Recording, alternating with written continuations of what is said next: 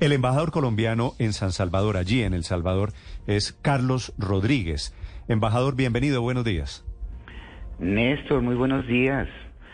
Un saludo para, para ti, para toda la mesa de trabajo y por supuesto para los oyentes de Blue Radio. Gracias por atender esta llamada. Embajador, primero que todo quisiera claridad sobre las cifras. Eh, dicen en la Fiscalía, eh, allí en El Salvador, que hay 105 colombianos detenidos que están en esas famosas cárceles de Bukele porque se metieron en este tema del pagadiario, del negocio de la estafa. ¿Eso es cierto, embajador? Eh, Néstor, hay que hacer claridad un poco sobre, primero, las cifras y segundo, las, las condiciones también eh, de dónde están detenidos.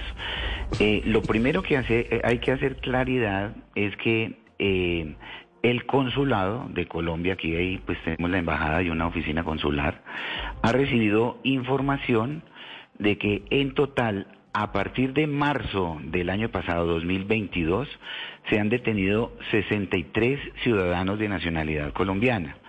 Eh, hubo una rueda de prensa, una conferencia el lunes pasado, antier, donde el Gabinete de Seguridad habló de unas cifras pero nosotros aquí desde el consulado tenemos la constancia y la información oficial de que 63 ciudadanos colombianos son los que están detenidos.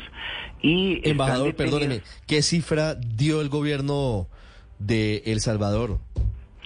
Eh, mira, la cifra que dio el gobierno de El Salvador, según el, señor eh, fiscal Rodolfo eh, Delgado, habló de 105 colombianos. Sí, eh, Pero hay, nosotros realmente la cifra que tenemos hay una diferencia de, casi 40.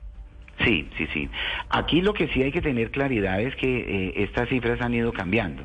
Digamos, esta cifra de 63 tiene que ver con 28 que han sido detenidos, el, eh, hemos sido informados el jueves, viernes y sábado de la semana anterior, en donde hubo unas actividades de las autoridades salvadoreñas y hemos podido constatar, porque el cónsul visitó el sitio de reclusión y pudo hablar directamente con 28 ciudadanos de nacionalidad colombiana que fueron detenidos en los últimos días. Allí eh, realmente no hay eh, información adicional de otros colombianos que hayan sido detenidos. 28 colombianos detenidos en los últimos días. ¿Esos colombianos detenidos tienen que ver con el cobro del gota a gota, embajador? Sí, lamentablemente, pues bueno, obviamente estas son informaciones de las autoridades salvadoreñas. Eh, en, esa información dan cuenta de que las investigaciones se hacen por un delito que se llama agrupaciones ilícitas, que en Colombia se conoce como concierto para delinquir, y dan cuenta de que, de que la modalidad es que en Colombia la conocemos como gota a gota, que lamentablemente eh, se ha transnacionalizado y que operan aquí cerca en Guatemala, en México, incluso en algunos países de, de Sudamérica. Entonces, el delito que les endilgan si es eh, agrupaciones ilícitas asociado con otras modalidades delictivas como estafa, usura, eh, cobro, y, eh, cobro eh, digamos, coactivo y a veces violencia. Hay otro delito que se llama receptación, porque algunos de ellos son capturados con bienes, con dinero, con motos, con algunos elementos que no pueden justificar su procedencia y se les da también un delito que se llama receptación. Otros países de Sudamérica, embajador como Chile, Uruguay y Perú. De hecho, según el portal especializado en crímenes transnacionales Inside Crime, este es uno de los grandes negocios de exportación de la oficina de Envigado, embajador. Esos señores que, que hacían pago, pago a diario o que cobraban el gota a gota en El Salvador, ¿hacen parte de la oficina de Envigado? No, mira, yo la verdad no tengo información al respecto. Yo no sé si, si pertenecen o no a, a organizaciones criminales en Colombia. Lo cierto es que acá, en El Salvador, las autoridades judiciales y policiales les han capturado y los indican de cometer ese tipo de delitos y de, y de, agruparse ilícitamente para cometer ese tipo de delitos en territorio salvadoreño. Embajador, usted dice 28 colombianos, pero la prensa y las autoridades en El Salvador están informando que dentro de esos capturados hay militares y policías retirados. ¿Cuál era el papel? ¿Quiénes eran, embajador, si ya ustedes tienen esa información? No, no tenemos información al respecto. Lo que me informa el, el cónsul es que pudo hablar eh, en compañía de la asesora jurídica con la que cuenta el colombiano.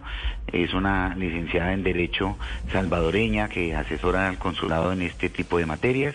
Con los que pudo hablar, realmente ninguno ha manifestado que pertenece o que perteneció a las fuerzas militares o de policía colombianas. Es decir, ¿Alguna esa idea? información no la podemos verificar porque ninguno ha manifestado su pertenencia a las, a las eh, fuerzas militares o de policía colombianas. Embajador, ¿alguna idea de cuánta plata movían? ¿Cuáles eran las cifras? Bueno, las cifras que dan las autoridades salvadoreñas en total, porque obviamente esto es un tema eh, complejo, es de hablan de más o menos 20 millones de dólares. Es mucho dinero, 20 millones de dólares, imagínese lo que significaría esto. Embajador, ¿cuál es la, la condena a la que podrían eh, verse sometidos estos colombianos en El Salvador? ¿Y cuál va a ser el trabajo consular, diplomático suyo y de su equipo frente a ellos? Sí, empiezo por lo último. Mira Sí. que el, el trabajo consular es permanente. Eh, el consulado ha sido notificado de las detenciones de los colombianos y ha podido iniciar sus labores de, de asistencia.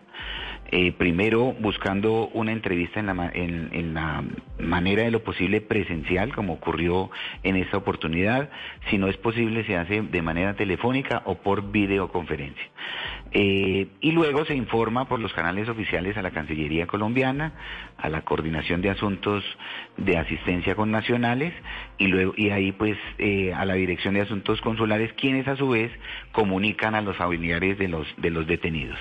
El cónsul verifica si estas personas tienen asistencia jurídica y todos han manifestado que la tienen. Algunos de ellos contratan sus abogados particulares y otros, si no tienen los medios para hacerlo o no quieren hacerlo, el- la Procuraduría General de la República les da un abogado de oficio.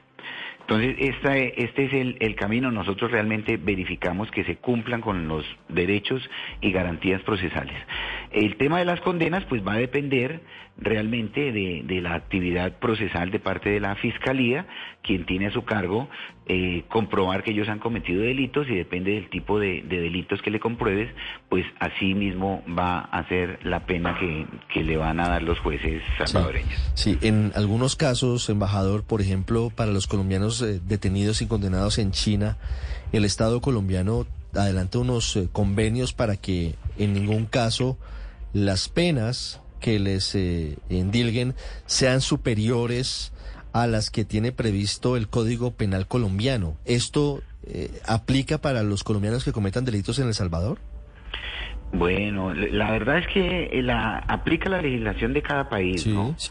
Es decir, lo que, lo que, lo que hay es cuando, entiendo yo, la pena de muerte o cadena perpetua, que son dos temas muy complejos que no existen aquí en El Salvador, son aplicados a ciudadanos colombianos.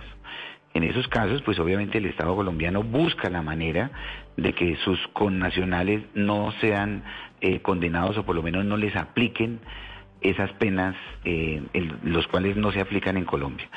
Eh, nosotros, pues, obviamente le hacemos seguimiento hasta el momento de este, eh, desde la declaratoria del estado de excepción, ningún eh, colombiano ha sido eh, condenado por, por estos delitos. Hay, hay que ve- velar para que, por supuesto, las penas sean proporcionales a la gravedad de los delitos y depende de la actividad procesal que lleve a cabo la Fiscalía de la Nación. Sí, embajador, Sin duda, el esas- consulado está pendiente de hacer seguimiento a todos los procesos de los colombianos aquí detenidos. Sí, esos colombianos, de eso le quería preguntar. Los detenidos, los 100, los que sean, 100 o un poquito menos de 100, ¿están en esas condiciones iguales, calveados, como están los de las maras que ponen en fotos para hacer alarde eh, de, de- de la dureza en el sistema penitenciario del Salvador? Eh, Néstor, mira, nosotros aquí hay aquí hay un sistema penitenciario que por supuesto ha ido cambiando y hay una una prisión que ha sido muy publicitada. Tenemos constancia de que no hay ningún colombiano en esa prisión de máxima seguridad. Ok.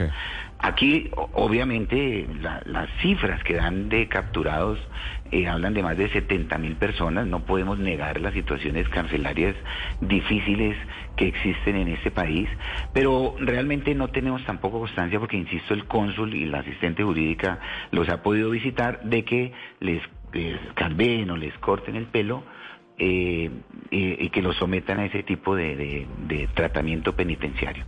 O sea, la respuesta concreta es que no son sometidos a quitarles el, pelo y que sean calveados. Sí, o sea, hay para, para los colombianos, para las familias de estos detenidos, 28 o 100, digo, hay una contradicción allí en las cifras. Cualquiera que sea el número, no están en esos vejámenes, en esas cárceles eh, durísimas del presidente Bukele.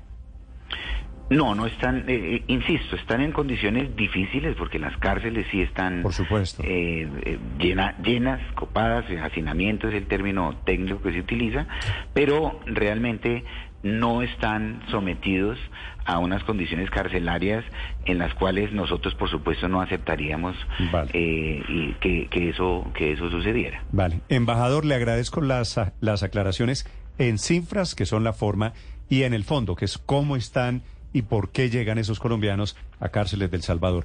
Gracias por la explicación, señor embajador Rodríguez. Eh, apreciado Néstor, muchas gracias por, por darnos esta oportunidad de darles la explicación.